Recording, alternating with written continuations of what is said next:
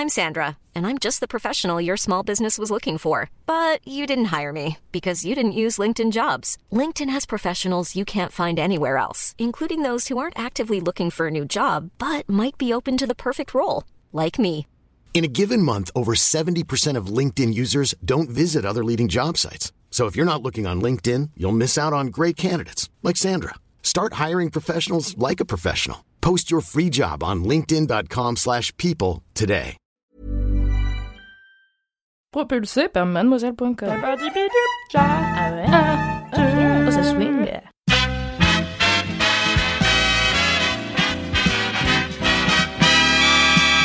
Bonsoir tout le monde et bienvenue dans Sors le popcorn. Oui, sort le popcorn épisode 3. Oui, oui, oui. Je suis Alix Martineau et je suis accompagnée de Mimi. Bonjour, bonjour, bienvenue, bonsoir. Merci beaucoup de nous écouter. Sort le popcorn, c'est donc le podcast ciné-série de Mademoiselle qui sort euh, un mercredi sur deux. euh, pour les sorties ciné et le spécial série sort le dernier vendredi du mois. Donc vous avez déjà pu écouter euh, l'épisode spécial série The Good Place euh, qui en fait du coup le troisième sort le popcorn qui va parler du film Retour à Zombieland qui Oui. sort aujourd'hui au cinéma. Tout à fait. Et donc avant ça, on va faire un petit point sur ce qu'on ce qu'on Ce qu'on regarde, en, ce moment, pour vous faire des petites recos car vous aimez ça. Et aussi, donc on le rappelle, il y a toute une partie de ce podcast qui est sans spoiler, donc vous pourrez écouter tranquillement. On va peut-être spoiler un peu le premier Bienvenue à Zombieland Oui. 2009, mais on préviendra à la limite. Euh, mais bon, il y a des zombies, voilà, spoiler. et surtout, il y aura une vraie alerte spoiler quand on commencera à spoiler Retour à Zombieland. Donc si vous n'avez pas encore vu Retour à Zombieland, vous pourrez mettre pause et revenir plus tard pour écouter nos avis passionnants et très pertinents sur cette suite très attendue finalement. Merci beaucoup. Euh, du coup, Mimi, qu'est-ce que tu regardes toi en ce moment alors que tu voudrais conseiller? Alors, ça va être une reco. euh, j'avais, j'hésitais entre deux recos parce que je regarde pas souvent des films dans ma vie, mais euh, enfin pas souvent, pas toutes les semaines, mais cette semaine j'en ai vu deux. Donc j'étais là, Hmm, que choisir un film du Marvel Cinematic Universe ou un film un peu genre années 50 en noir et blanc qui va me permettre de me faire mousser, genre ok je suis cinéphile. Du coup, je vais vous parler évidemment du film des années 50 en noir et blanc. Car ce week-end, j'ai vu pour la première fois 12 hommes en colère, un film Ah, euh, oui. de Sidney Lumet euh, qui est sorti euh, donc à la fin des années 50.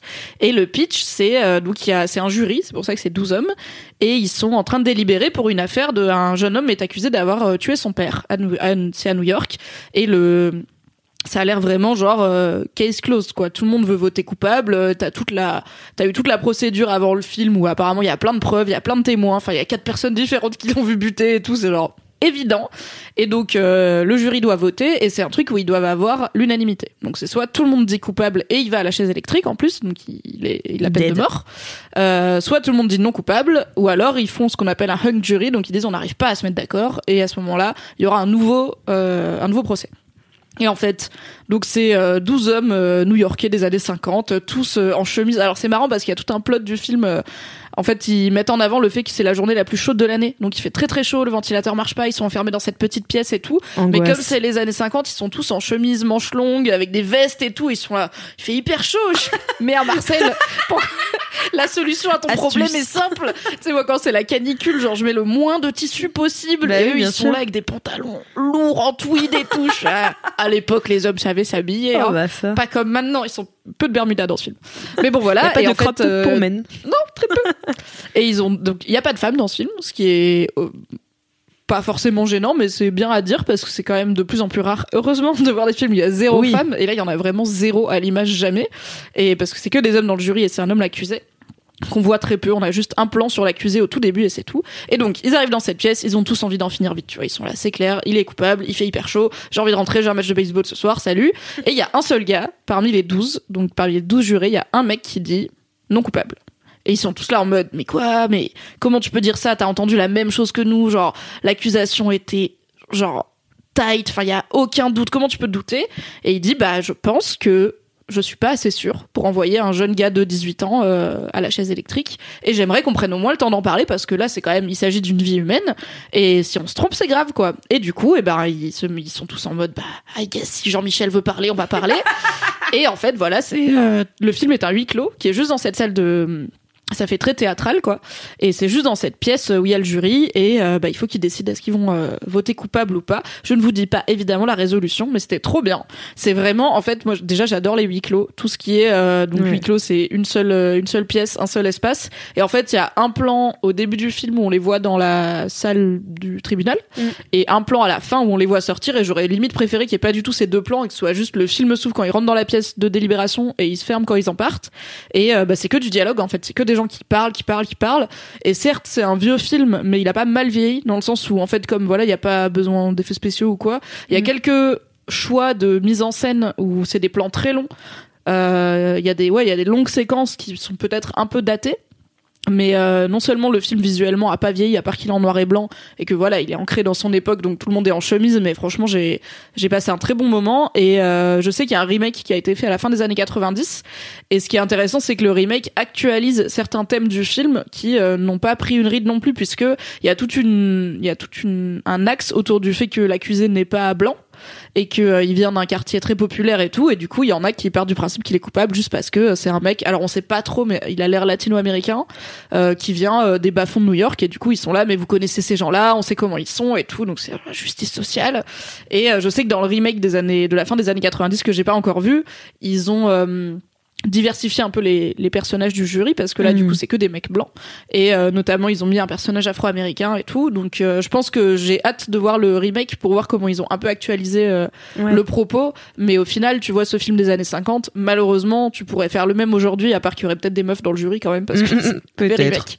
De- six hommes et six femmes en colère version paritaire mais voilà c'était trop cool ça faisait longtemps qu'il était dans ma liste de films à voir parce qu'il est quand même considéré globalement comme Oui. un excellent film un peu un monument du cinéma avec des acteurs qui étaient vraiment des superstars à l'époque notamment euh, donc le fameux homme qui dit euh, non coupable c'est Henry Fonda le père de Jane Fonda et euh, qui est un grand grand acteur de cette euh, période donc voilà, c'est trop bien. Euh, mettez ça et en fait euh, réussir à tenir en haleine avec juste du dialogue et, et juste des acteurs qui jouent bien, euh, c'est quand même un tour de force. Donc euh, 12 hommes en colère, c'est Marocco. Ouais, c'est trop bien. Mais je savais pas qu'il y avait eu un, re- un remake, tu vois. Je, Euh, je crois qu'il y, y a eu un remake, il y a eu alors il y a eu il y a des adaptations théâtrales parce que voilà, il n'y a Oui, pas oui, besoin de beaucoup de matos.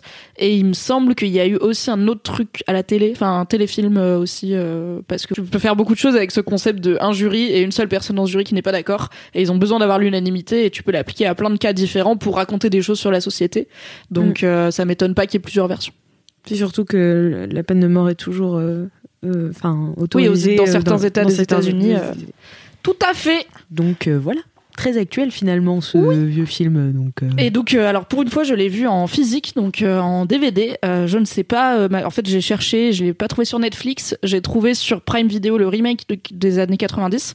Je sais pas où est dispo le, le film des années 50 euh, en légal en France. Donc, bah, acheter le DVD, il doit vraiment pas coûter cher. oh, je pense pas là, ça fait longtemps qu'il ça Voilà, fait longtemps qu'il existe. C'est pas un Blu-ray genre qui vient de sortir, quoi. Qu'est-ce que tu conseilles toi, Alix, aux gens cette semaine? Eh bien, écoute, euh, moi cette semaine, bah, c'est une série euh, que j'ai complètement bingé euh, hier soir. En fait, ça s'appelle Modern Love et c'est dispo sur Amazon Prime. C'est une création Amazon Prime, il me semble. C'est ouais, c'est peut-être même une création Amazon Prime, ouais, exactement. Et et donc voilà, en fait, euh, j'ai découvert cette année plutôt euh, une série que j'avais un peu ratée, enfin, que j'ai découvert un peu tard, qui s'appelle Easy et euh, qui raconte vraiment des histoires d'amour euh, contemporaines et euh, et ça se chaque épisode en fait change change de couple. Et euh, après tu les retrouves peut-être trois quatre épisodes plus tard s'il y a une suite à raconter ou pas. Parfois tu les retrouves jamais. Enfin voilà. Mais ça se suit pas. Et donc c'est des épisodes différents sur chaque euh, couple en fait. Et donc euh, j'étais intriguée par Modern Love parce que c'est un peu la même c'est un peu la même chose en fait. C'est des épisodes qui sont uniques. Il y a pas de suite. Enfin pour l'instant moi j'en ai pas vu de suite. Et donc chaque épisode est centré sur une histoire d'amour. Et en fait ce qui est intéressant avec Modern Love donc c'est c'est en fait une euh, une chronique du New York Times si je me trompe pas qui est adaptée euh, et un peu il y a un peu de, de fiction rajoutée. Mais euh, en fait c'est des histoires d'amour donc à New York. Et c'est pas forcément des histoires d'amour euh, amoureuses en fait. Ça peut être des histoires d'amour entre bah, par exemple enfin sans vous spoiler hein, la- la- le premier épisode c'est euh, l'histoire entre donc une jeune femme qui vient d'emménager à New York et euh, son portier qui est très protecteur d'elle et qui regarde euh, les hommes qui rentrent chez elle. Et enfin voilà, c'est assez marrant en fait et c'est hyper authentique. Euh, Il y a des acteurs très très doués qui jouent dedans, donc euh, notamment dans le premier c'est Christine Milotti que vous avez vu dans euh, How I Met ou enfin c'était la, la femme de How I Met, La femme de tête. la femme coup. de Ted, oui. Euh, et il y a Dev Patel. Dev Patel dans J'ai le pas deuxième encore regardé, épisode. mais je sais qu'il y a Dev Patel. Donc Il Dev est- Patel, c'est celui qui euh, jouait dans Lion Skins. il y a quelques années, Ouais. dans Skins, dans Slumdog Millionnaire. Mm. Et euh, alors, il faut le dire, il a fait une long du bas de ouf. C'est-à-dire que dans Slumdog Millionnaire, il était vite fait cute. Et après, il a laissé pousser sa barbe et ses bouclettes. Et il a fait Lion et j'étais en mode. What. Et du coup, je sais qu'il y a Dev Patel là-dedans parce qu'au final, il fait pas tellement de trucs. Donc, Non, euh, je surveille un petit peu son actu car c'est rare de le voir. Mm.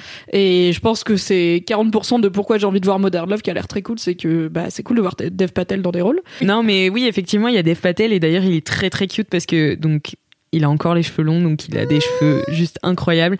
Il a son petit accent british là, j'ai juste envie de oh, il est trop mignon.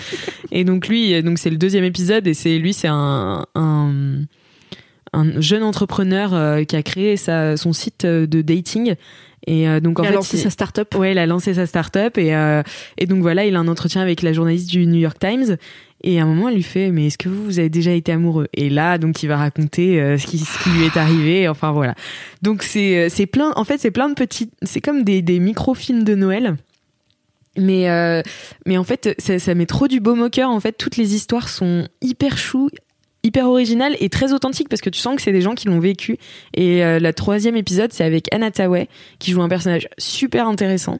Et vraiment, pour le coup, cet épisode, il vaut le coup et c'est ouais, c'est un des meilleurs pour moi.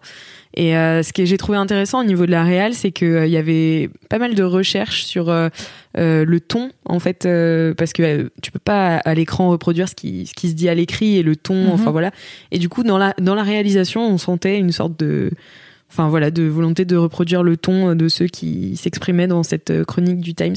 Du coup, euh, ouais, franchement, euh, j'ai trop trop kiffé cette série avec euh, ma collègue. On l'a, on l'a bingé. On était en mode oh, avec nos plaids et nos Est-ce thés. que c'est le genre de truc qui fait mal au cul quand t'es célibataire et que t'en as marre d'être célibataire ou est-ce que c'est juste ça réchauffe un petit peu le cœur, tu vois? Bah en fait, euh, bon, je t'avoue, hier on était un peu, on en avait un peu marre d'être célibataires toutes les Il y deux. avait pas Dev Euh. Patel en bas de chez vous, tout est chiant. voilà, c'est ça. Donc au début, on était un peu là, non, mais qui est comme ça quand quand t'es célibataire jamais euh, Ça, tu vas à dans New York, ça, les gens ils sont comme ça. c'est ça, on avait l'impression que bon voilà, nous on était nuls à côté d'eux, mais en fait ça réchauffe tellement le cœur et c'est tellement cute et enfin vraiment c'est pas euh, ouais non c'est c'est ça fait trop ça fait trop ça fait trop du bien. Vraiment c'est c'est trop une série trop chou et j'ai trop trop kiffé. Bah, Écoute, j'avais déjà hâte de la regarder, ça m'a pas mal euh, Ouais. re-hypé. Peut-être je ferai ça ce week-end. Juste pour noter, alors moi je l'ai pas encore vu, mais j'ai vu passer des articles. Il me semble que une des critiques qui est faite, c'est que pour une série qui s'appelle Modern Love, il y a pas beaucoup de d'amour pas hétéro euh, Oui. ou d'amour enfin qui met un peu de diversité quoi donc euh, c'est j'avais vu un article qui disait genre euh, si Modern Love veut devenir vraiment moderne s'il y a une saison 2 je crois qu'elle a été renouvelée d'ailleurs Mm. dans la saison 2 il faudra voilà montrer la- le vrai amour moderne de Oui. 2019 qui n'est pas que entre un homme et une femme alors tu dis que c'est pas forcément de l'amour Ouais, en fait, mais ça, apparemment il y a pas d'histoire bah entre deux hommes ou entre deux femmes tu vois typiquement Ouais, moi ça, ça, ça, j'avoue, j'ai vu les cinq premiers épisodes parce qu'on a dit, vas-y, il faut qu'on arrête de la regarder pour s'en garder un petit peu, quoi, parce que c'est vraiment des petits bonbons. Donc, euh, donc on a arrêté au cinquième euh, hier soir, et euh, c'est vrai qu'il n'y a pas d'histoire d'amour homosexuel, enfin voilà.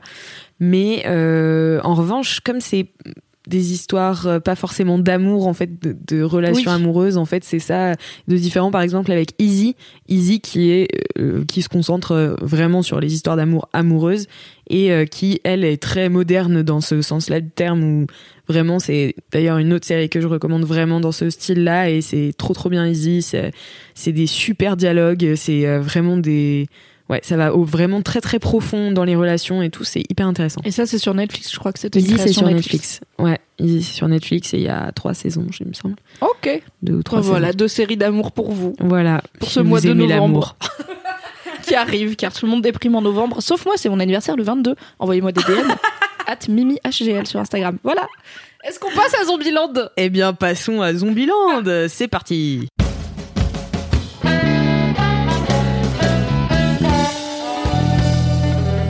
Donc là, on va causer de Zombieland sans spoiler. On va probablement révéler des éléments de Bienvenue à Zombieland, le premier film qui est sorti à la fin des années 2000. Euh, mais bon, c'est pas non plus un film. Enfin, vous voyez le pitch, c'est une comédie d'action dans un monde post post invasion de zombies. Ouais, c'est ça. Voilà, donc post-apocalyptique où il y a des personnages euh, qui n'ont rien en commun finalement, euh, qui se retrouvent à traîner ensemble euh, à la base pour survivre et puis qui finissent par bien s'aimer. Voilà. Est-ce que donc toi, Alix, t'avais pas vu Bienvenue à Zombieland en fait? Non, je n'avais jamais vu Bienvenue à, à Zombieland parce qu'en fait, euh, euh, moi, il faut savoir que je suis une énorme flippette euh, de tout ce qui est euh, film d'horreur et tout. Et euh, les films de zombies, ça m'a pas fait envie jusqu'à il y a peu de temps en fait, où euh, je m'y suis intéressée quand euh, je suis allée voir euh, un autre film de zombies euh, récemment, mais j'en parlerai plus euh, plus tard. Et euh, donc, euh, donc voilà, donc j'ai regardé Bienvenue à Zombieland euh, la, veille. du jour où on a été voir Retour Voilà. à Zombieland. Donc c'est en fait c'est intéressant parce que toi t'as enchaîné les deux. Moi j'ai vu euh, Bienvenue à Zombieland quand il est sorti. Je pense que je l'ai vu au ciné parce que j'aimais bien les films de zombies et euh, alors je suis aussi une flippette. Mais juste j'aime bien la figure du zombie et ce que les films de zombies euh, quand ils sont bien faits disent euh, de notre société et tout. Et j'avais vu que celui-là il avait l'air marrant donc je me disais bon ça doit pas euh, si j'ai tenu à des films horribles comme 28 jours plus tard euh, ça a l'air d'être fun, bienvenue à Zombieland, mais je pense que je l'ai quasiment pas revu depuis. Donc, euh, je l'ai pas revu avant Retour à Zombieland. Donc, je suis vraiment, j'ai vraiment attendu les 10 ans pour aller voir la suite 10 ans après. Et toi, t'as enchaîné les deux. Ouais. Est-ce que, déjà, est-ce que t'as bien aimé Bienvenue à Zombieland? Est-ce que t'as bien aimé cet univers et cet humour qui est quand même, euh, bah, collé à des situations très dramatiques finalement? Ouais, c'est ça. Bah en fait, euh, donc euh, comme tu disais, c'est l'histoire de gens qui se retrouvent confrontés à l'apocalypse en fait, puisque les donc les zombies sont infectés. Mhm. Voilà, c'est pas des c'est pas des morts vivants, c'est des zombies infectés. J'ai bien Dans la un épisode de LMK récent, le 63, je pense, qui s'appelle Coucou, tu veux voir ma quiche? Exactement. Euh, j'ai fait ma petite nerd des zombies en disant alors il y a différents types de zombies, il y a les morts vivants, là c'est du surnaturel, ils sont décédés, ils reviennent. Donc là c'est compliqué, tu vois. Et il y a les infectés. Les infectés, c'est genre ils ont la rage. Voilà, Voilà. c'est tout.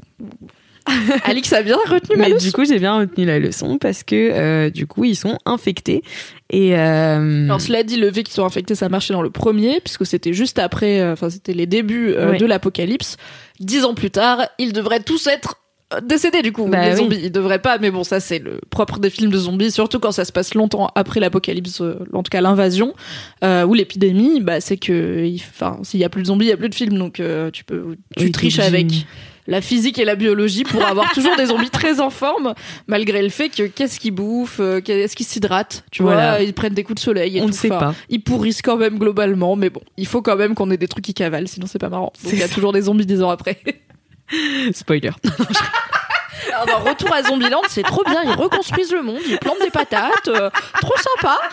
Ça aurait été drôle, cela dit. Mais du coup, moi, vraiment, donc euh, j'ai donc j'ai vu le film la veille, j'ai euh, ri parce que vraiment, c'est un film cocasse. En Et- bas, c'est le mot.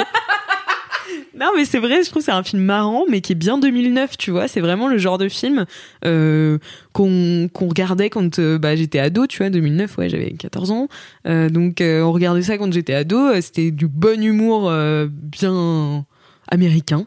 Voilà, ouais, c'est très- c'est ça, c'est pas spécialement américain. gras, Non, c'est non, pas non. American Pie ou quoi, mais c'est très américain comme humour c'est vraiment un film à popcorn ou à hot dog où Ouais, tu t'installes, tu te prends pas la tête, tu rigoles avec tes potes, t'as peut-être une ou deux répliques cultes que tu vas garder. euh, donc dans Zombieland, il y a tout ce système de règles que le personnage joué par Jesse Eisenberg, qui était plutôt le héros du premier, un peu moins dans le deuxième, euh, il a et c'est parce que c'est un genre de gros nerd euh, anxieux dans la vie et qui survit en fait à l'apocalypse zombie en faisant une liste de une to-do liste de règles qui, à laquelle il doit pas déroger. Et euh, du coup, bah voilà, il y a plein d'éléments dans ce film qui sont mémorables et qui font que dix ans après, les gens se, se rappellent déjà de Bienvenue à Zombieland et sont intéressés par la suite. Parce que, en soi, tu fais la suite d'une comédie d'il y a 10 piges, déjà c'est hyper risqué. Et il y a plein de gens qui l'auront oublié si elle est pas restée dans les, dans les mémoires, quoi. Mais là, je pense que, ouais, Zombieland, il y, a une- y a un bon attrait. Je pense que les gens ont envie de voir euh, Retour à Zombieland. Mais c'est surtout que c'était marrant de se dire, euh, dix ans plus tard, donc euh, ces trois acteurs qui sont au centre un peu, enfin il y en a quatre, qui sont au centre de l'histoire, qui sont Emma Stone, euh, Woody Harrelson, Jesse Eisenberg et Abigail Breslin, euh, ont eu une carrière entre temps quoi. Bah, Emma Stone, La La Land, quand Et même. Emma Stone a fait La La Land. Birdman et tout. La genre, favorite, euh. C'est ça. Euh, bon, Woody Harrelson, euh, il est resté Hunger Games. Enfin, Ouais, il a, quand fait, même No fait. You See Me et tout. Il- En fait, il fait des blockbusters, Woody Harrelson, Oui. mais c'est des gros blockbusters, quoi. C'est pas des films d'auteur comme. Il a quand même fait True Detective. Oui, c'est vrai. Ouais. Ah oui. Donc il a un petit côté quand même euh, où il sait jouer quoi. Enfin c'est Oui, pas. oui, il sait jouer et c'est vrai qu'il fait beaucoup de gros films, mais ça veut pas dire que c'est des mauvais films. Et Jesse Eisenberg, bah, il a fait The Social Network entre temps. Il a Ouais. fait euh, un film, il avait fait un film trop chelou qui s'appelait euh, The Double. Où euh, là pour le coup c'était vraiment un full film d'auteur où genre c'était lui et il prenait le bus et il se voyait lui-même c'était un peu comme Ennemi avec Jake Gyllenhaal Ah oui, tu Vraiment, comprends je l'ai regardé dans l'avion, j'ai rien bité, j'étais là, quoi Mais c'était bien. Donc, quand même, une... et oui, il a fait donc Insaisissable, qui est le titre français de No Me. Euh, J'oublie toujours qu'il a que ce film a un titre français. C'est le film avec des, des magiciens qui font des Oui. braquages. Ma passion des magiciens qui font des braquages. vrai. Où il y a aussi Woody Harrelson qui joue un mentaliste Oui. d'ailleurs. Donc ils se sont retrouvés là-dedans. Mais oui, entre 2009 où euh, bon Woody Harrelson avait déjà de la bouteille, les autres étaient pas débutants, mais ils étaient beaucoup moins avancés dans leur carrière. Abigail Breslin, elle sortait de Little Miss Sunshine, donc Ouais, elle avait déjà percé, elle avait, je sais pas, elle était ado, quoi. Elle avait 11 ans ou 12 ans, ouais. Là, elle est, elle est, elle a bien grandi. Elle a bien grandi, ouais. C'est peut-être celle qui a eu le moins de carrière finalement entre temps. Mm. Elle est un peu dans ce spot chelou où voilà, elle a la vingtaine. Elle est, c'est triste à dire, mais bon, c'est Hollywood. Elle est pas spécialement bonne. Elle est pas assez Mm. bonne pour être prise juste parce qu'elle est bonne physiquement, je veux dire. Mm. Euh, après, en termes de jeu, moi, je l'ai pas vu depuis longtemps, donc euh, je vais pas, je vais pas juger là-dessus, mais on l'a un peu perdu des, elle est un peu Ouais. hors radar. Et là, elle revient dans Zombieland, mais c'est en soi, j'ai vu une interview, tous les acteurs étaient hyper chauds pour euh, faire une suite. Ils étaient vraiment en mode, mais on signe quand? Enfin, franchement, Mais- n'importe quand, vous nous demandez, on aurait pu ne pas attendre 10 ans, on était chaud. je suis là, franchement. Et Maston, tu fais La La Land, et t'es là, mais tu sais quoi, ce qui me manque vraiment, c'est Zombieland en Non, vrai, dans mais la oui. vie? Mais en vrai, moi, je peux comprendre, tu vois, qu'à un moment, euh, t'en as, t'en as marre de. C'est comme euh, Jean Dujardin qui refait un brise de Nice, tu vois. ah oui, c'est vrai. C'est un peu le même délire, quoi. C'est genre revenir. à- Peut-être qu'ils s'entendent super bien, tu vois, et genre, il y avait un- une atmosphère sympa sur le tournage. Enfin, ça donne cette impression-là, quoi, que tu, tu Oui, reviens. bah, je pense qu'ils se sont amusés parce que en soi, je pense que le film Re- euh, Retour à Zombieland, il va marcher. Je suis pas sûr qu'il va cartonner de ouf. Donc on peut pas vraiment dire ok ils sont venus prendre leur chèque et se barrer parce que c'est pas un- une suite comme euh, un Star Wars ou quoi où t'es sûr que le monde entier Mm. va aller le voir. Je pense qu'il va avoir un bon succès mais pas non plus dingue. Donc euh, bah il fallait qu'ils aient une bonne raison de, il fallait qu'ils aient envie un peu de le faire parce que je pense que sinon ils auraient juste pu dire en fait mec j'ai ma carrière, euh, j'ai pas signé pour en faire un 2 euh, dix piges plus tard quand il y a plus trop de films de zombies et qu'en fait bah c'est un film qui est daté qui est dans son époque ça. bienvenue à Zombieland quoi c'est vraiment un film des années des- un film américain des années 2000 donc euh, heureusement qu'ils avaient envie de le faire parce Ouais. final c'est plutôt fun ce Et retour à Zombieland Et c'est ça, ouais, c'est ça. C'est on a bien rigolé et en fait, euh, je me vraiment à la fin de, de Bienvenue à Zombieland, je me suis dit comment ils vont y revenir en fait? Enfin, parce que c'est retour à Zombieland, donc on les laisse euh, à la fin. Donc attention, je vais spoiler. Euh, Bienvenue à Zombieland. Euh, on les laisse à la fin. Bon bah voilà, ils ont niqué des zombies, mais ils partent en quête euh, d'une d'une oui il y a maison. pas de Enfin, l'épidémie n'est pas finie enfin Ouais, le, monde est toujours euh, niqué quoi donc ils n'ont pas forcément grand chose à faire enfin Ouais, ils ont c'est rien ça. à sauver à part euh, continuer à survivre quoi Et du coup, le pitch donc de Retour à Zombieland, c'est euh, donc ils habitent maintenant dans la Maison Blanche. Voilà. Bah, quitte à squatter quelque part, autant squatter la Exactement. Maison Blanche. Ce Et, qui tourne en euh, oui, euh, on s'est dit qu'on voulait construire un chez nous et on s'est et du coup on a décidé d'aller vraiment chez nous, ce qui est déjà genre ultra américain mon gars. tellement américain. T'as, le drapeau qui flotte et tout, tu vois. Ils sont là, on va chez nous, chez nous c'est l'Amérique, l'Amérique c'est la Maison Blanche. Moi, je sais pas, il y aurait des zombies chez moi, je me serais cassé euh, Moi je vais vraiment pas très aller loin, frère. hein, Il y a trop de pièces et tout. C'est, je vais dans un truc où personne pensera. Je vais, voilà, je vais chez ma mamie en Alsace. Personne va venir. Zéro zombie, puisque y a, zéro il y a une rivière, il y a des arbres, il y a une cheminée. Cool, tu vois. Je vais pas me faire chier Ben à la oui. Maison Blanche. Mais eux, ils vont à la Maison Blanche. Et donc, ils ont construit une sorte de muraille tout autour, donc ils sont complètement protégés. Ils ont toutes les armes dont ils ont besoin. Et en fait, ils ont, au fur et à mesure du temps, euh, découvert qu'il existait une hiérarchie dans les zombies. Oui, c'est voilà, il y a différents types de zombies et les zombies ont évolué par rapport à ceux Mm. du premier qui étaient grosso modo un peu tous les mêmes quoi. Euh, donc il y a différents types de zombies, plus ou moins dangereux. Il y en a des vraiment pas dangereux parce qu'ils sont plus Débiles. bêtes que les autres et ils sont vraiment débiles, ils suivent les papillons quoi. Et il y en a des très très dangereux et encore plus dangereux et tout. Donc euh, ça ils le présentent dès le début du film de ok Oui. ça fait 10 piges, qu'est-ce qui a changé, qu'est-ce qui va faire que ce film n'est pas exactement le même que le précédent? Les zombies ont un petit peu changé et aussi on vit à la Maison Blanche. Et du coup, bah après, c'est plutôt en fait une histoire, mais comme le premier, le pitch du film, c'est pas vraiment les zombies ou la survie, parce que c'est pas un film de survie, il s'intéresse pas à...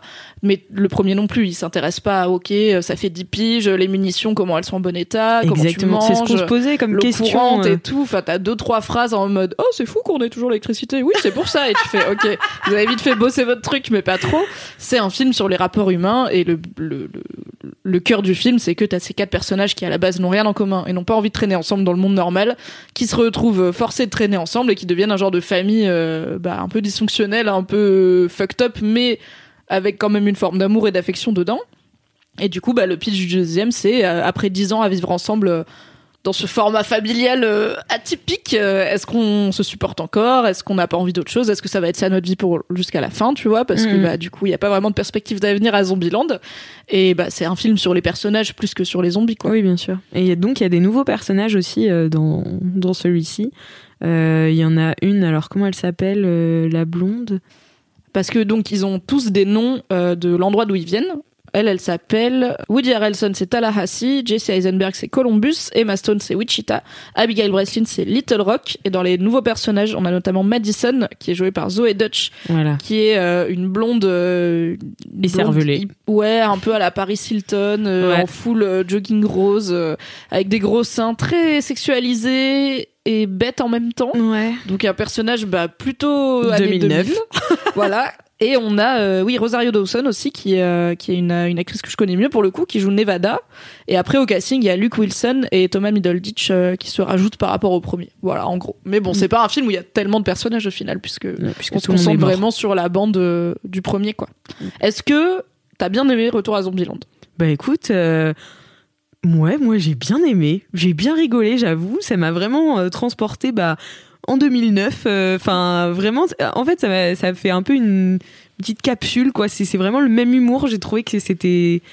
Oui, on dirait limite, euh, alors à part bien sûr que les acteurs ont vieilli, mais on Ouais. dirait limite qu'ils les ont tournés dos à dos et qu'ils ont dit vas-y celui-là on le met au frigo pour 10 ans et on le ressort dans 10 ans quoi. Et C'est, moi, en euh, les le voyant, même ton, c'est euh, ça.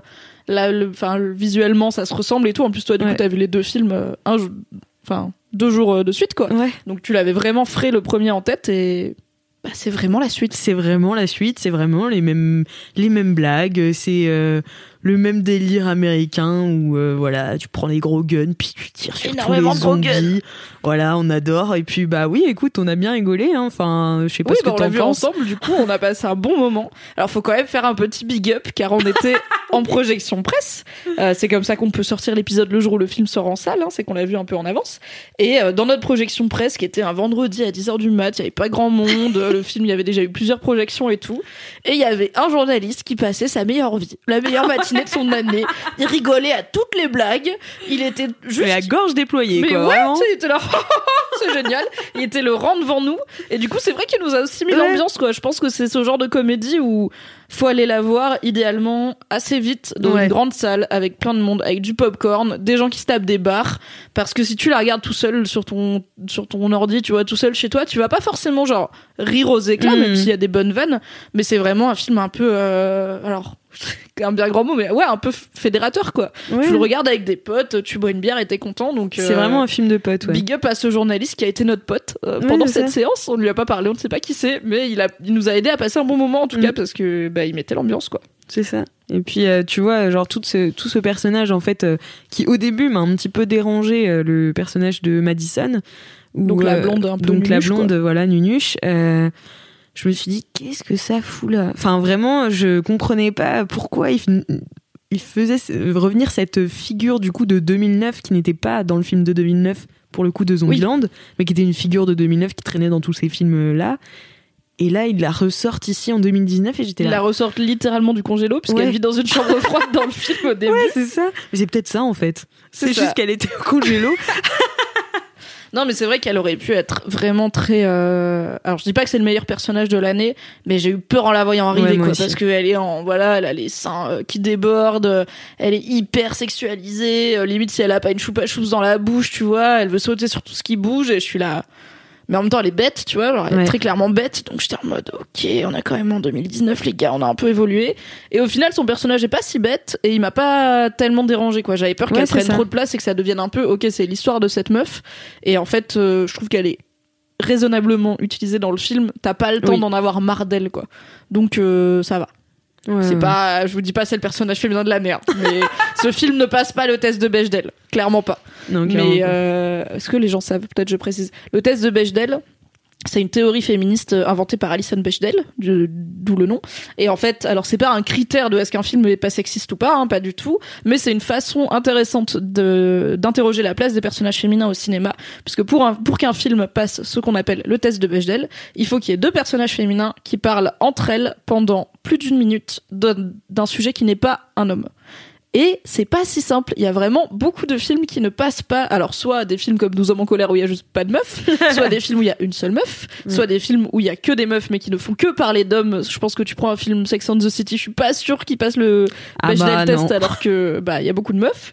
Et là, bah dans Zombieland, il y a plusieurs meufs puisqu'il y a donc toujours le personnage d'Emma Stone, le personnage de Abigail Breslin, Madison qui est un nouveau personnage féminin et le nouveau personnage joué par Rosario Dawson. Mm. Mais je pense qu'il ne parle, qu'il ne passe pas du tout le test de Bechdel puisque quand les femmes parlent entre elles, c'est des hommes globalement du film qu'elles causent. Euh, donc voilà, je, je vous dis pas que c'est un film féministe ou que Madison est un personnage féministe, mais c'était moins pire que ce que je craignais en tout cas. Et j'ai passé aussi un bon moment. euh, C'est vraiment c'est ça. Si t'as aimé Zombieland en 2009 et que t'es prête à te remettre un peu dans ce Mm. mindset, tu vois, ce qui veut pas dire euh, oublie que t'as grandi depuis, mais en fait, ok, t'as envie de, comme tu dis, cette capsule temporelle, bah regarde, euh, regarde Retour à Zombieland et tu Ouais. passeras un bon moment quoi. Ouais, franchement, euh, j'ai bien rigolé. Mais je pense que c'est important de le dire avant de passer à la partie spoiler. euh, comment dire ça? Ce film n'a pas évolué avec son temps. Ce film, c'est voilà, on dirait qu'il a été écrit à l'époque et qu'ils l'ont juste tourné dix ans après, mais sans changer le scénario. Donc, si vous espérez que ce soit un Bienvenue à Zombieland version 2019 avec des messages peut-être sociétaux, politiques, etc., qui sont adaptés à 2019, ce n'est pas le cas. C'est le même thème, Mais en même le temps, même style que Bienvenue à Zombieland. en quoi. même temps, ça me paraît normal parce que depuis, en fait, rien n'a évolué.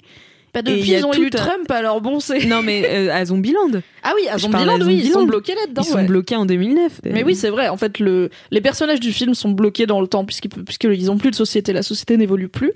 Et du coup, bah, le film euh, s'adapte à ça. Et donc, euh, oui, vous n'allez pas avoir des références actuelles. Vous n'allez pas avoir euh, des messages politiques actuels, des personnalités politiques actuelles. C'est un film de 2009, mais qui sort en 2019. Ce qui, en soi, est déjà, je trouve, assez intéressant pour aller Ouais. le voir, quoi. Parce que, en plus d'être un moment marrant, ça, ça fait des bonnes. Enfin, en rentrant, on en parlait dans le métro et on a eu des bonnes discussions, quoi, sur. Mm. euh, que veut dire ce film Qu'est-ce que ça fait qu'il existe et tout Donc voilà, c'était cool.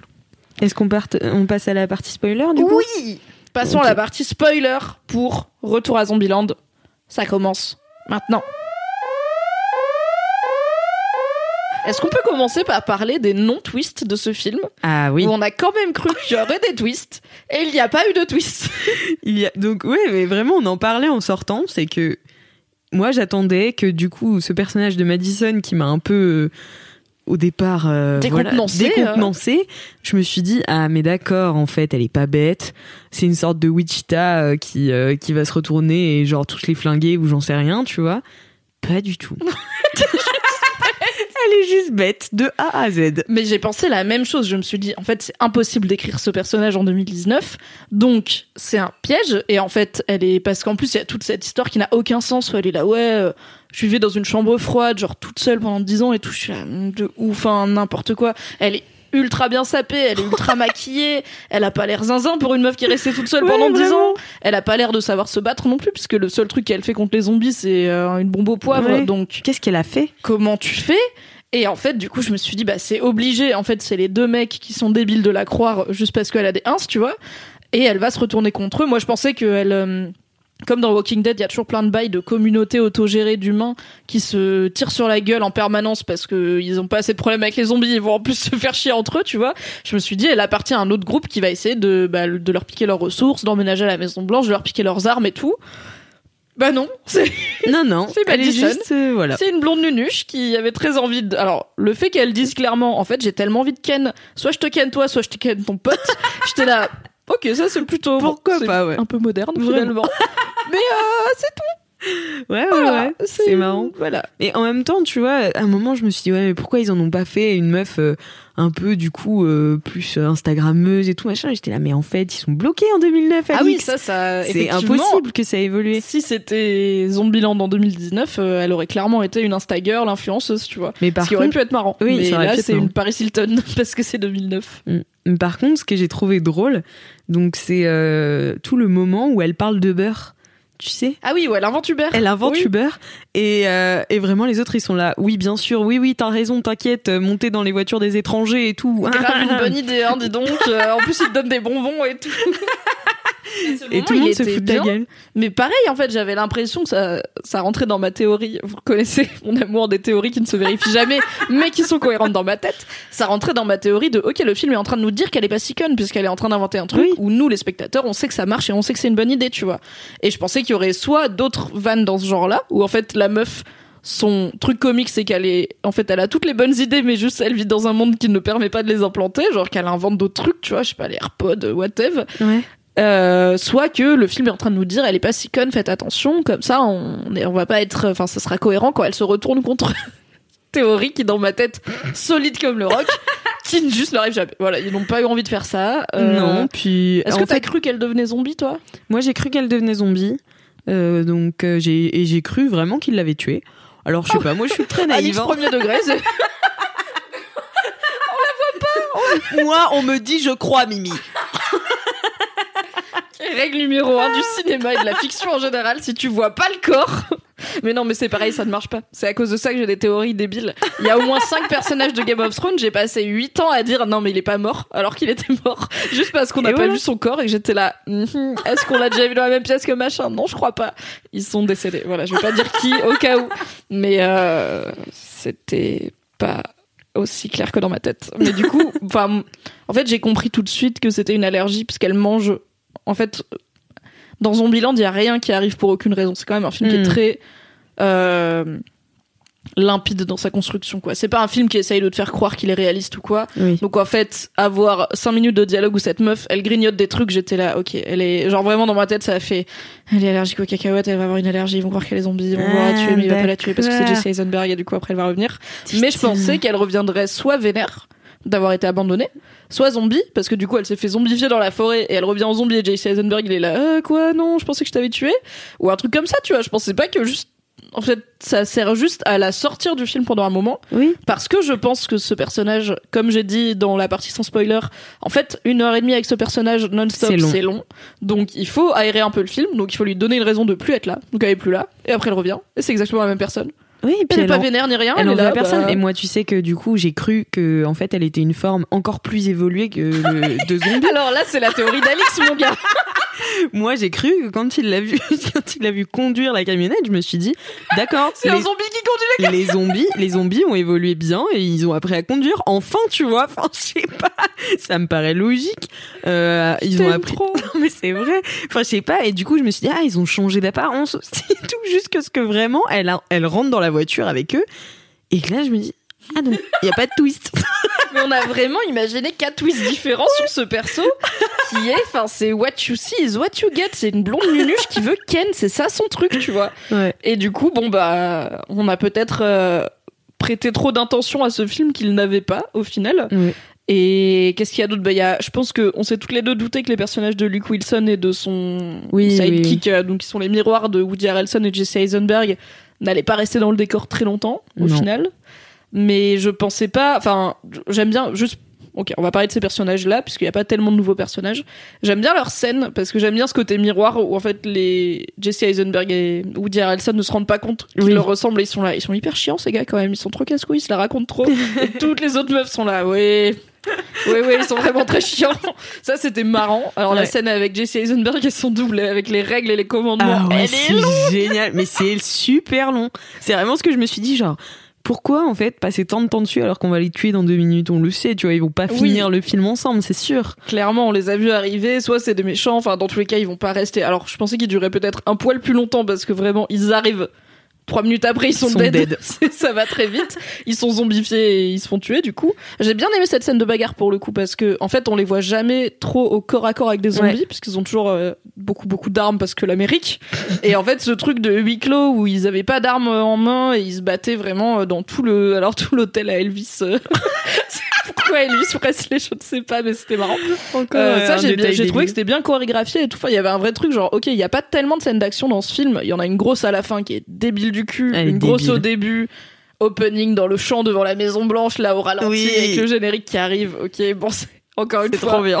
C'est un peu un film grosse couille, tu vois. Donc, euh, let's go l'Amérique. Mais cette scène de bagarre, je, je pense que pour moi, c'est ma préférée, c'est ma scène d'action préférée du film. Mais après, ouais, ils sont juste plus là. Bah, ok. Merci d'être passé. Moi, j'aime bien Luke Wilson, donc j'étais un peu triste parce que j'aurais bien aimé qu'on le voit un peu plus.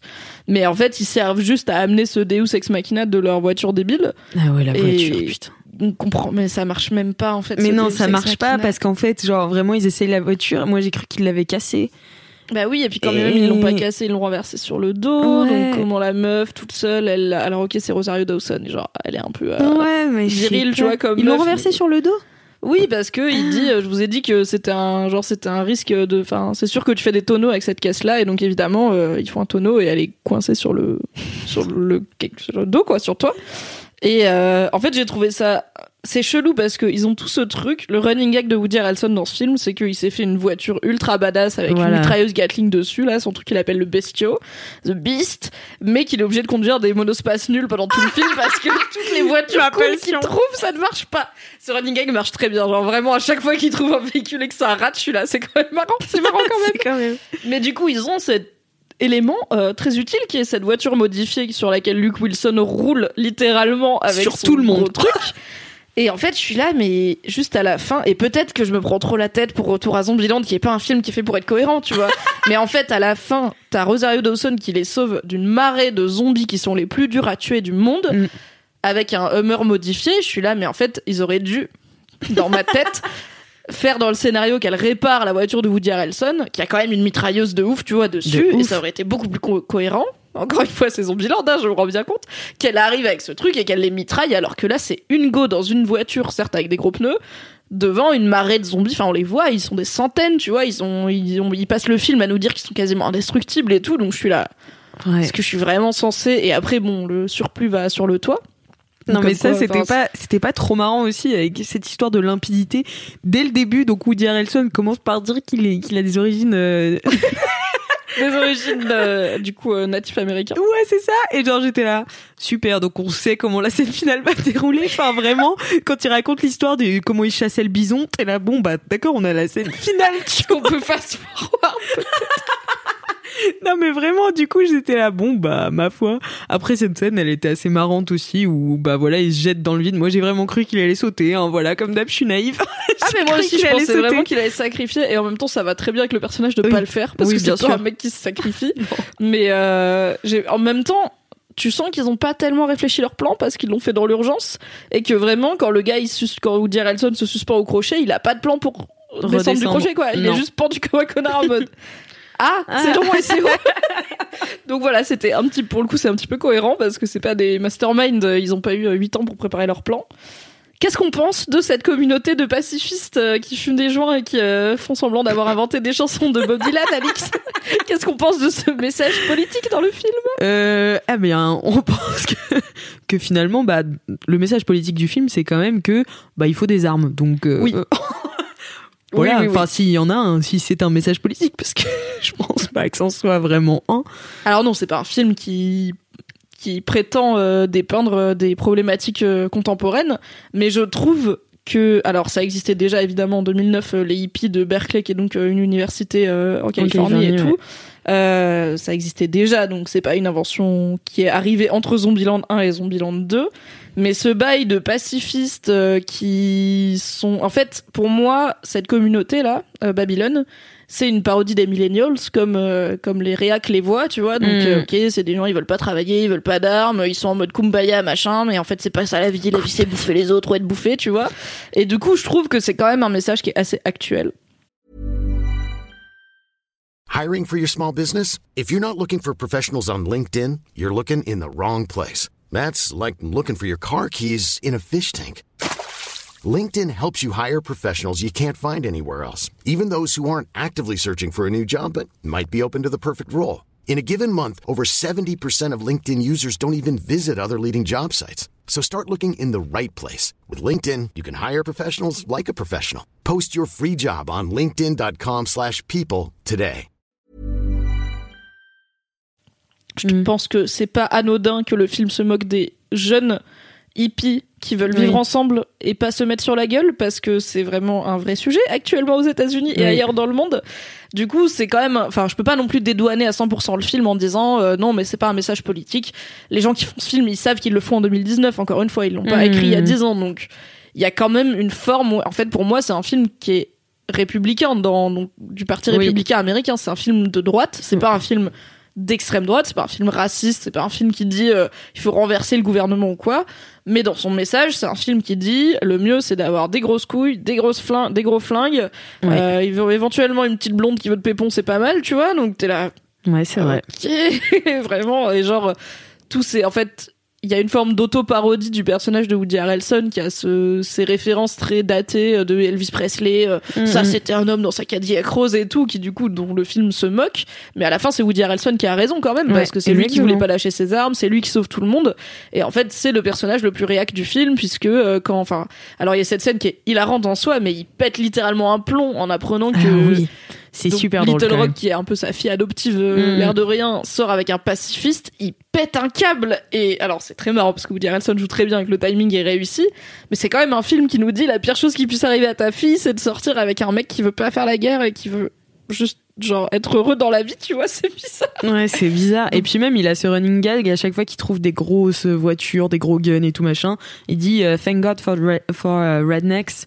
Donc Oui. merci pour les bouseux. Enfin, merci euh, Ouais, d'avoir inventé les euh, d'avoir inventé les Américains en fait euh, du fond de Les vrais l'Amérique, les vrais. Américains euh, qui ont des guns et des, des des bolides. Mais mais oui, c'est vrai que du coup le film a une portée un peu chelou là-dessus. Après, ça se termine quand même en disant oui, la maison, ce n'est pas la maison que tu habites, c'est la maison avec qui tu es. Vraiment 2009. Et puis il y a cette idée de enfin je pense que c'est c'est mon problème avec mon propre cerveau hein, mais je peux pas suspendre ma crédulité à ce point-là et en fait c'est tellement un film qui en a rien à foutre de la survie Oui. et qui en fait en a rien à foutre des zombies il y a très peu de moments où les zombies sont une vraie menace il y a la première fois qu'ils voient le T800 euh, T8000.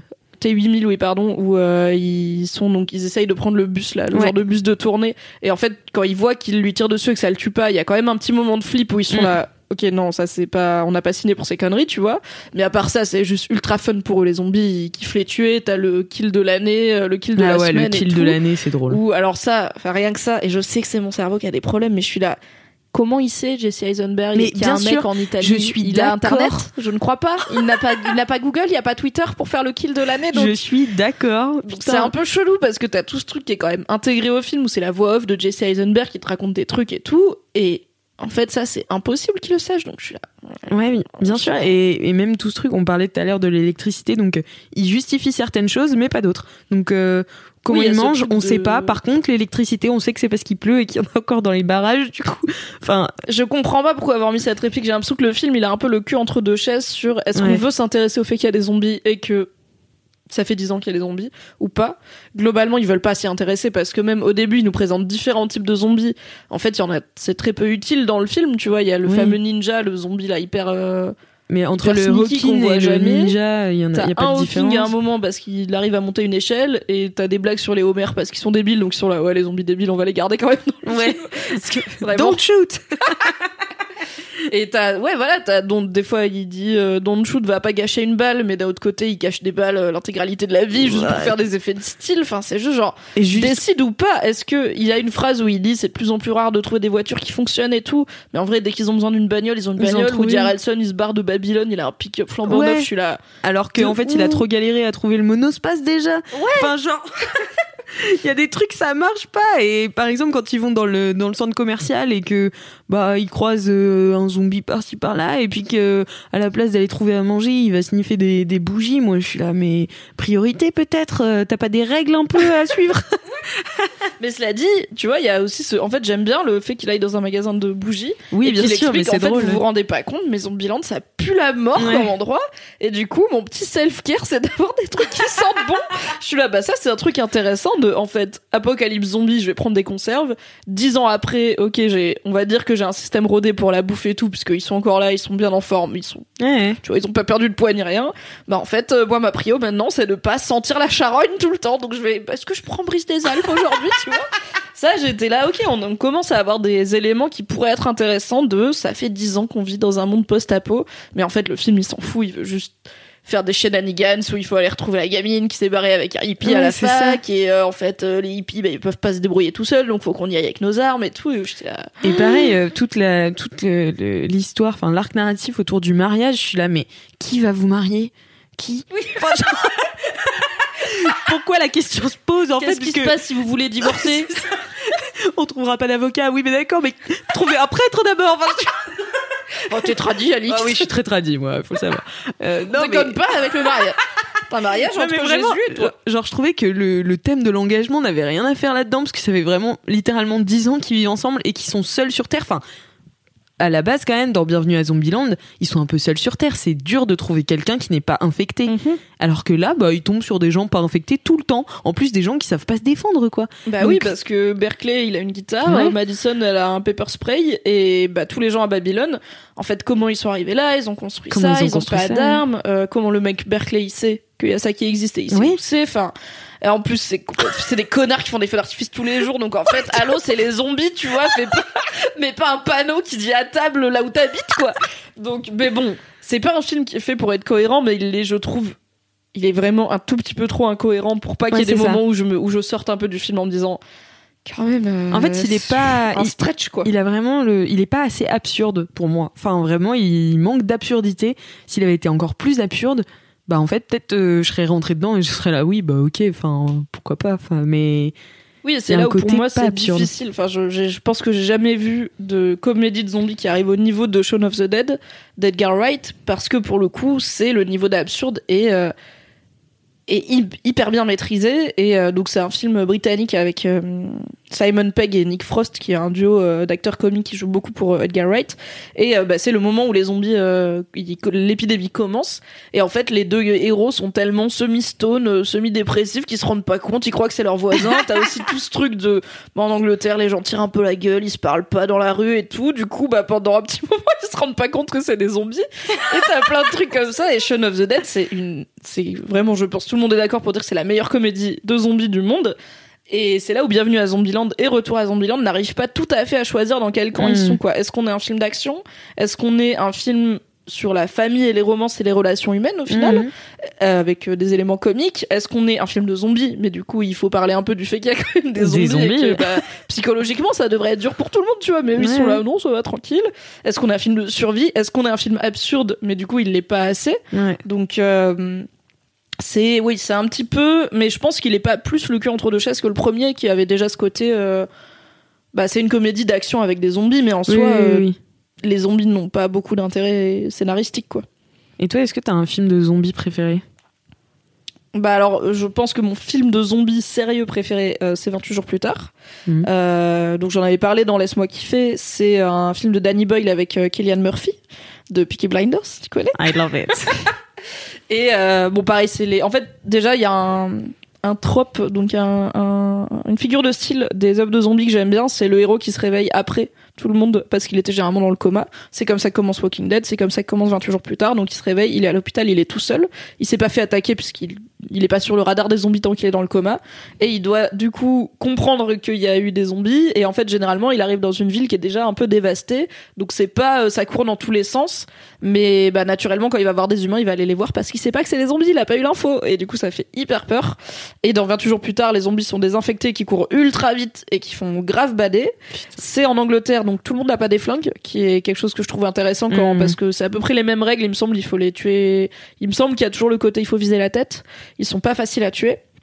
Euh, mais t'as pas de flingue euh, dans, à tous les coins de rue comme t'en as dans Zombieland Oui, par oui, exemple. Et euh, bah, Kylian Murphy est d'une délicatesse folle euh, dans ce film. Et c'est un, c'est un film avec pas beaucoup de dialogue. C'est vraiment, ils rencontrent des gens, des survivants, et ils essayent de trouver. Donc c'est quand même les débuts de, de l'invasion. Et ils essayent de trouver. euh, ah, moi j'ai entendu dire que là-bas c'est un endroit protégé, il y a l'armée et tout. Donc bah vas-y, on va essayer d'y aller. Mais est-ce qu'on peut faire confiance aux humains? Est-ce que finalement c'est pas plus dur de faire confiance aux survivants qu'aux zombies? C'est tout un truc où où est le vrai danger et tout. Et euh, c'est un film qui en soi, euh, voilà, c'est pas hyper spectaculaire, c'est pas World War Z, mais moi mes histoires de zombies préférées finalement, c'est les histoires d'humains, Ouais. voilà. Et euh, bah, c'est ce que Zombieland essaye de faire dans l'aspect comique, mais après la- le meilleur film comique de zombies, comme j'ai dit, c'est pour moi c'est Shaun of the Dead de, de loin. C'est quoi tes kiffs de zombies toi? Bah écoute, moi j'ai l'impression que film de zombies, bah soit c'est une critique donc de l'humain qui est qui- De la société. enfin de la société, de ceux qui restent en fait. Soit bah moi c'est ce que j'ai vu dans donc mon préféré, mais un peu mon seul aussi, parce que je suis très peu cultivée niveau zombies. Euh, c'est donc euh, The Dead Don't Die de Jim Jarmusch, dont j'ai parlé aussi dans Laisse-moi kiffer. Mais euh, euh, donc voilà, c'est avec euh, Adam Driver, Bill Murray, donc euh, enfin voilà, c'est très c'est très pince sans rire. Voilà, c'est moi j'ai C'est beaucoup pas le même humour que dans Zombieland, Non, c'est pas du tout le même humour. C'est plus auteur, c'est plus, euh, c'est très méta comme cinéma. Enfin voilà. Mais du coup, la critique, elle est pas faite sur les ceux qui restent en vie, parce qu'en fait, ceux qui restent en vie, ils savent euh, dans le film qu'ils sont dans un film de zombies. Donc, enfin, Ah, c'est complètement méta comme que ça. ils savent qu'ils sont dans un film? C'est-à-dire ils savent qu'ils sont dans un truc de fiction où ils connaissent? En fait, il y a souvent un truc dans les films de zombies, c'est que les personnages ne savent pas que les zombies existent. Enfin, comment dire ça? Ils vivent dans un monde où le zombie n'est pas une figure culturelle. C'est pour ça qu'il y a beaucoup d'œuvres de zombies où ils prononcent pas le mot zombie.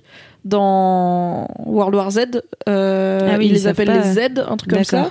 Dans Walking Dead, ils ont pas de, ils ont pas. En fait, ils vivent dans un monde où il n'y a pas des films de zombies tout le temps, où il n'y a pas eu cette figure du zombie, même euh, historiquement euh, dans la Mhm. culture haïtienne et tout. Donc c'est rare d'avoir des œuvres de zombies où les gens ils voient un zinzin qui court vers un gars et qui le bouffe et qui font ah c'est un zombie! Parce qu'en fait ils vivent dans un monde où les zombies n'existent pas. Est-ce que dans The Dead Don't Die ils savent que enfin ils vivent dans notre monde en gros où les zombies c'est une figure culturelle? Ou est-ce que littéralement ils savent qu'ils sont dans un film? En fait, ils savent que donc ils connaissent les zombies parce que en fait euh, donc euh, c'est l'histoire donc de ces deux inspecteurs euh, qui sont joués par Adam Driver et Bill Murray qui se retrouvent sur une scène de crime un matin alors qu'il se passe jamais rien dans leur petit village paumé au milieu de l'Amérique. Et euh, et donc euh, voilà ils voient ça ils font mais qu'est-ce que ça peut être? Ça peut être un animal. Puis il fait non mais c'est sûrement un zombie. Et puis ils font bah bah oui sûrement. Et enfin voilà Ok d'accord. Et après enfin, faire que- classer j'ai envie de dire. Michel.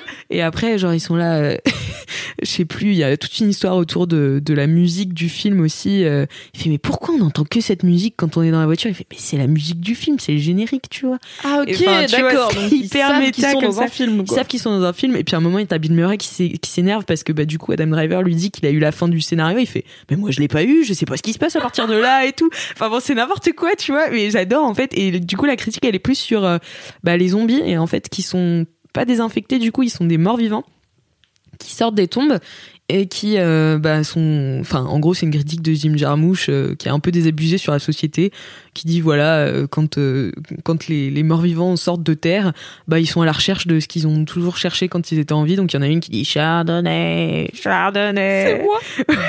il y en a un autre qui cherche le wifi enfin en gros les zombies reviennent à ce qu'ils voulaient euh, voilà. C'est une critique de nos travers et de nos besoins. Voilà, euh, c'est pas forcément les trucs sur lesquels on devrait se concentrer. quoi. voilà bah après ça fait un peu vieux con de sa part bon Il est plutôt jeune, hein, Jim Jarmusch. Ouais, euh, voilà. final. Mais bon, je trouve que ce film, pour le coup, est assez rigolo et euh, quand même reste un film de zombies qui fait. Enfin, moi, j'ai bien sursauté. Je, je sursaute facilement, mais euh, j'ai bien sursauté. C'était euh, des, des grosses scènes. euh, où bah tu penses c'est fini quoi genre euh.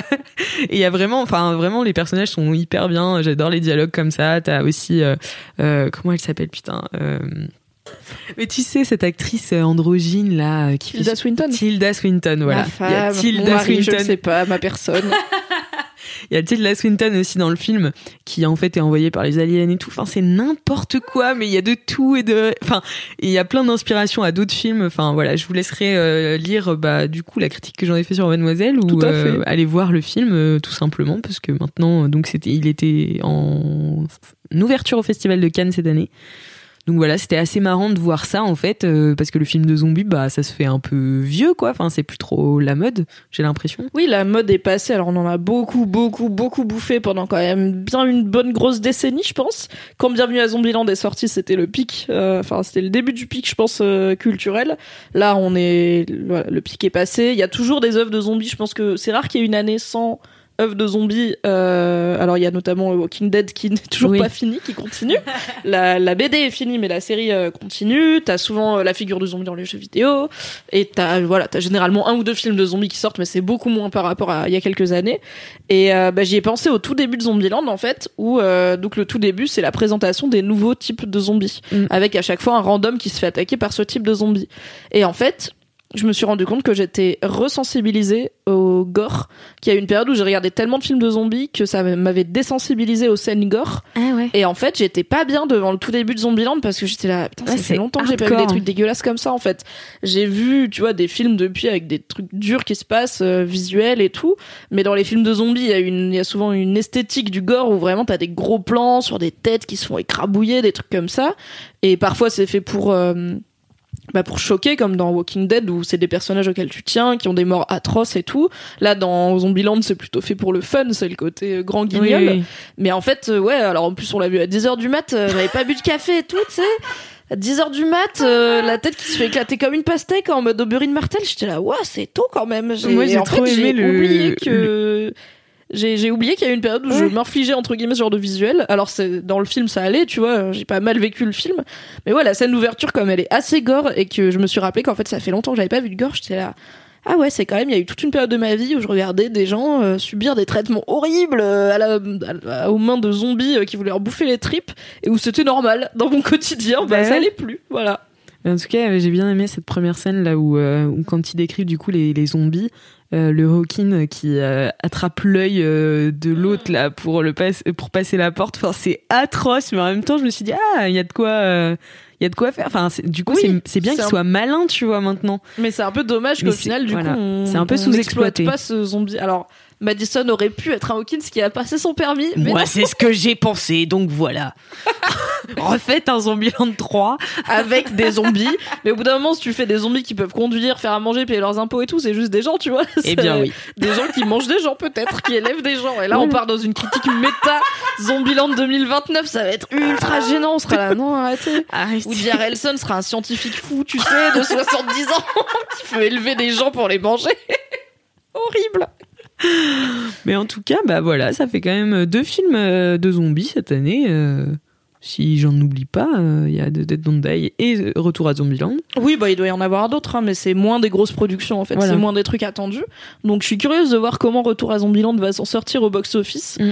Euh, je pense que c'est un bon moment pour le sortir en fait. C'est, il sort la veille d'Halloween. Il y a un vrai côté, euh, bah pas réac, mais voilà, euh, capsule temporelle euh, qui peut Mm, être mm. sympa. Et en fait, j'ai vu, j'ai vu un un tweet qui disait Retour à Zombieland est nostalgique pour le temps où les gens en avaient quelque chose à foutre de Bienvenue à Zombieland.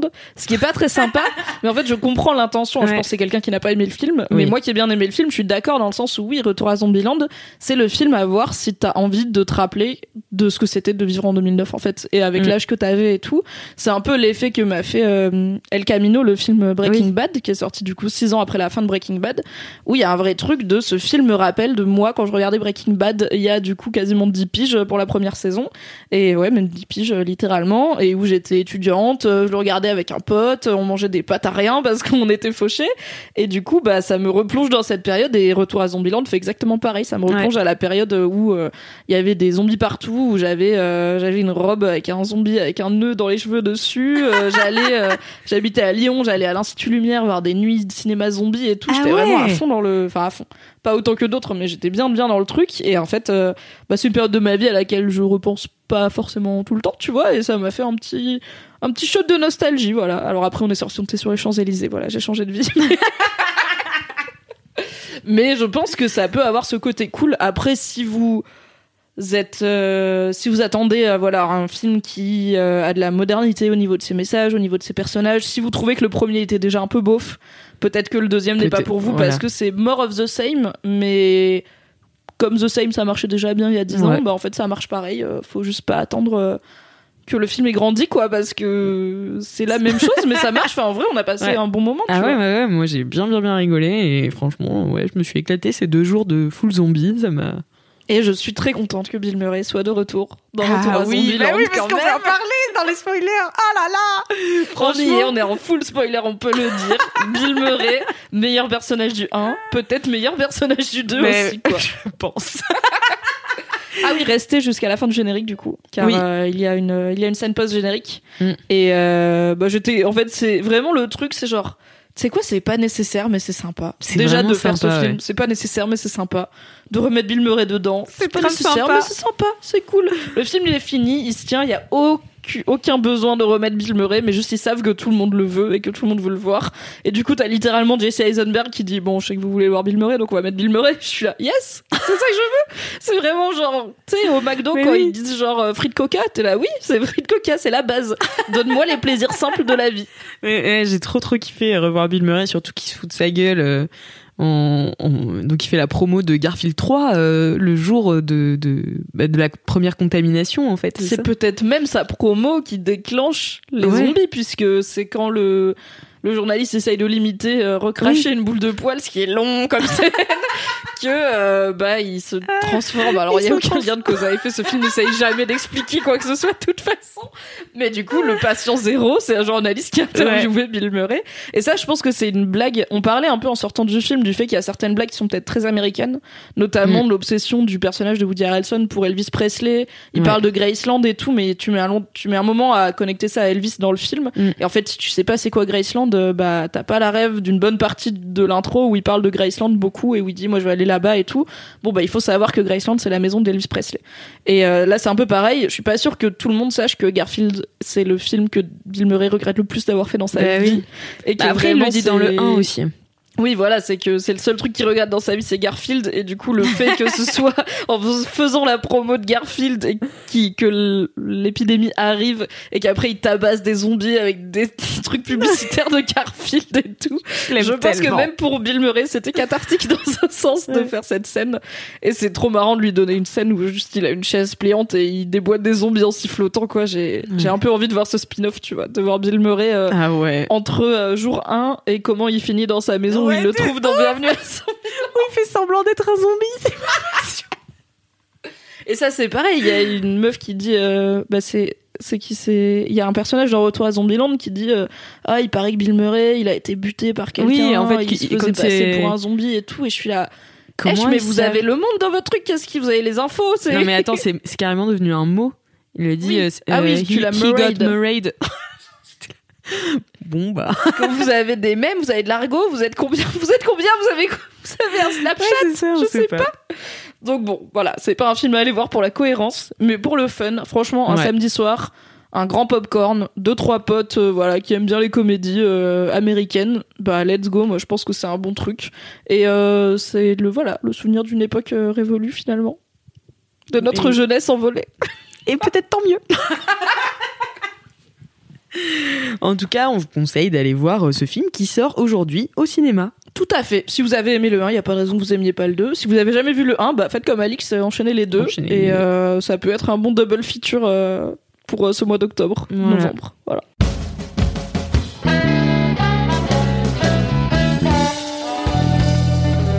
Est-ce qu'il y a d'autres films qui sortent cette semaine qui t'intéressent, Mimi? Oui, certains et certaines le savent déjà. Si vous me suivez sur Mademoiselle depuis un moment ou dans le reste de ma vie, j'ai un problème avec Stephen King. J'ai une addiction à Stephen King, voilà, euh, à ses bouquins principalement, euh, mais aussi à une bonne partie des films adaptés euh, de bouquins de Stephen King.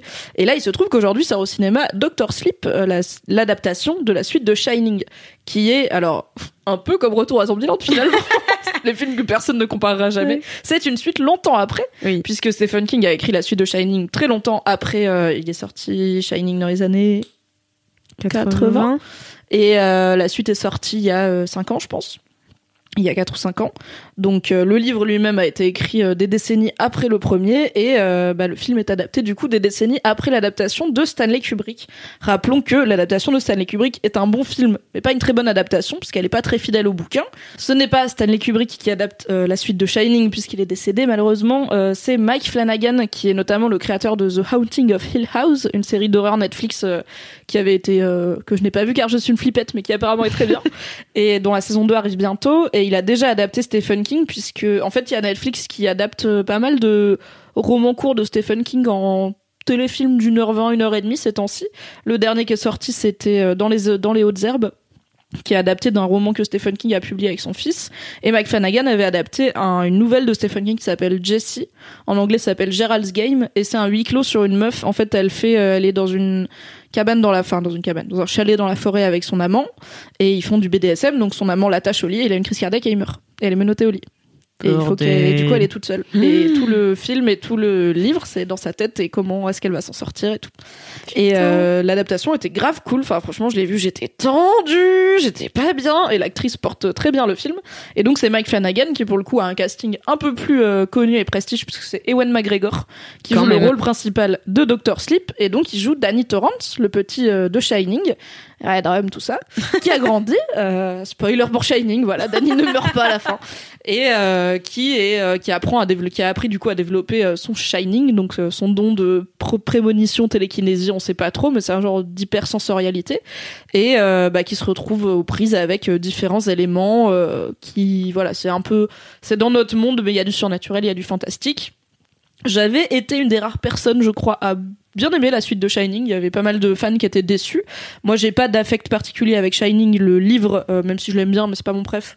Donc la suite, j'avais trouvé ça bien.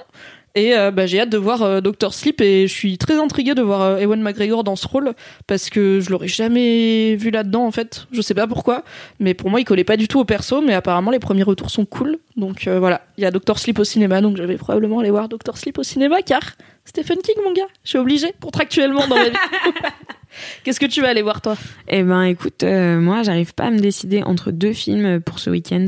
Euh, c'est des films qui sont qui sortent pas aujourd'hui, qui sont déjà à l'affiche depuis une semaine, mais malheureusement, j'ai pas encore eu le temps d'aller voir. Uh-huh. Euh, il y en a un qui s'appelle Hors norme de Eric Toledano et Olivier Nakache, qui sont deux réalisateurs français que j'aime bien en général, qui font des bonnes comédies françaises, enfin des bons films français, parce que c'est pas forcément toujours des comédies, ce sont des comédies dramatiques en gros. C'est ceux qui avaient fait Intouchable. Ah bah oui. oui. Oui. voilà, ils ont fait aussi le sens de la fête. Euh, voilà, ils avaient fait Samba. Et donc, euh, en général, euh, c'est plutôt une valeur sûre. Et dans ce film-là, donc il y a Vincent Cassel et Reda Kateb, qui sont deux acteurs. C'est mes passions, les deux là.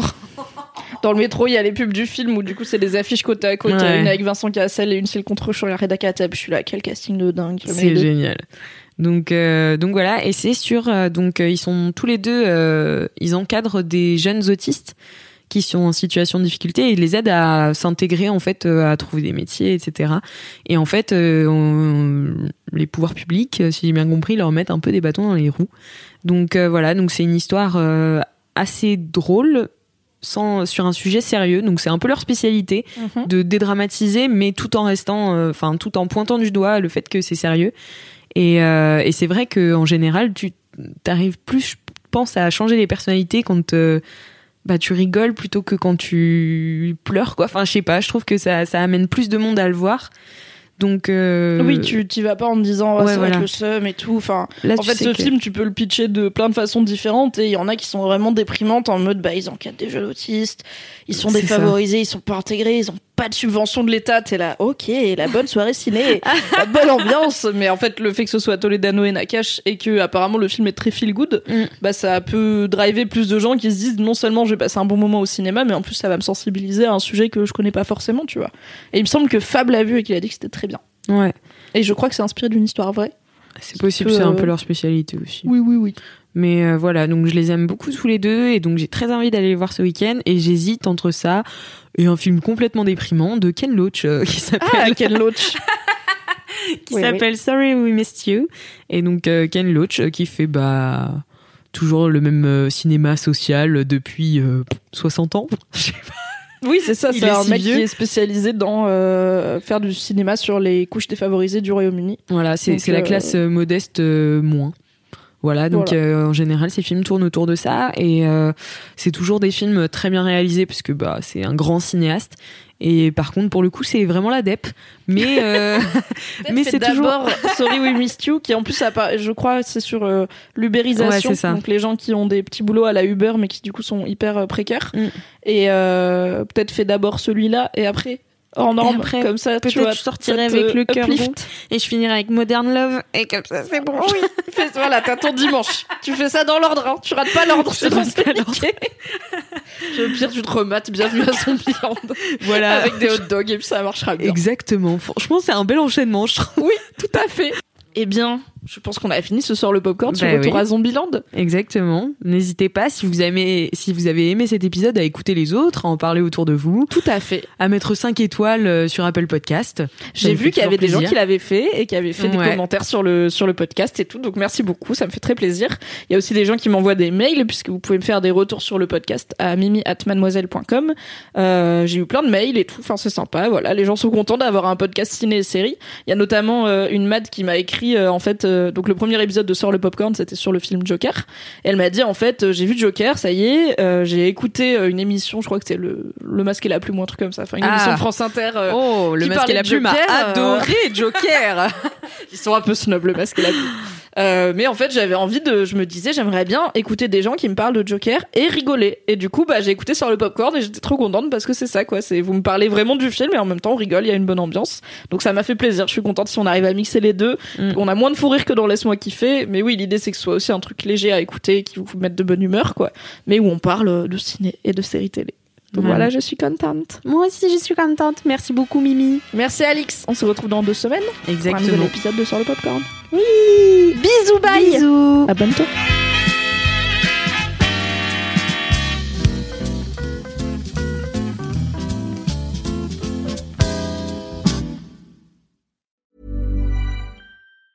Even on a budget, quality is non-negotiable. That's why Quince is the place to score high-end essentials at 50 to 80% less than similar brands. Get your hands on buttery soft cashmere sweaters from just 60 bucks, Italian leather jackets, and so much more. And the best part about Quince, they exclusively partner with factories committed to safe, ethical, and responsible manufacturing. Elevate your style without the elevated price tag with Quince. Go to quince.com slash upgrade for free shipping and 365-day returns.